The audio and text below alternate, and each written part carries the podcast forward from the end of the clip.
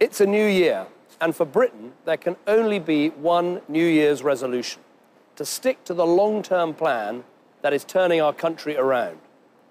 When we came to office, our economy was on its knees. Three and a half years later, we are turning a corner. We see it in the businesses that are opening up, the people who are getting decent jobs, the factories that are making British goods and selling them to the world again.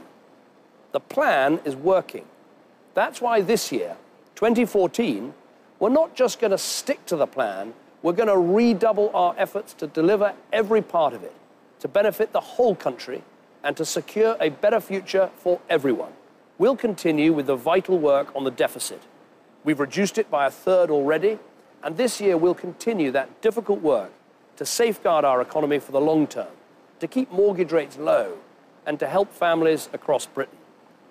We're going to keep on doing everything possible to help hardworking people feel financially secure, cutting income taxes and freezing fuel duty.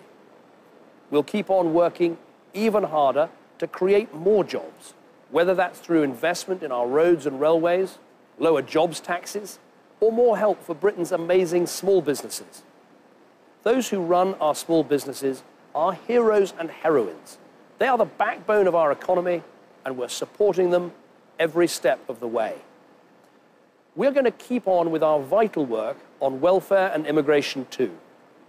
We've already capped welfare and cut immigration, and this year we'll carry on building an economy for people who work hard and play by the rules. And last but not least, we're going to keep on delivering the best schools and skills for our children and young people so that when they leave education, they have a real chance to get on in life. So this is a vital year for our economy. And 2014 is also an important date in the history of our United Kingdom. The referendum vote will be the biggest decision Scotland has ever been asked to make. The outcome matters to all of us, wherever we live in the UK.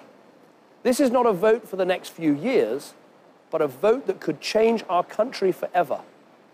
Our family of nations is at its best when we work together with shared interest and common purpose. So this year, let the message go out from England, Wales, and Northern Ireland to everyone in Scotland.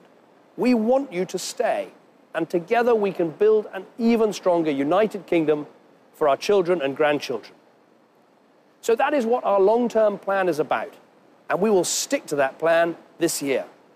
To all the members of our party who are watching this, I want to thank you for everything you've done to help this past year. The doors you've knocked on, the leaflets you've delivered, the campaigning you've done to support our party.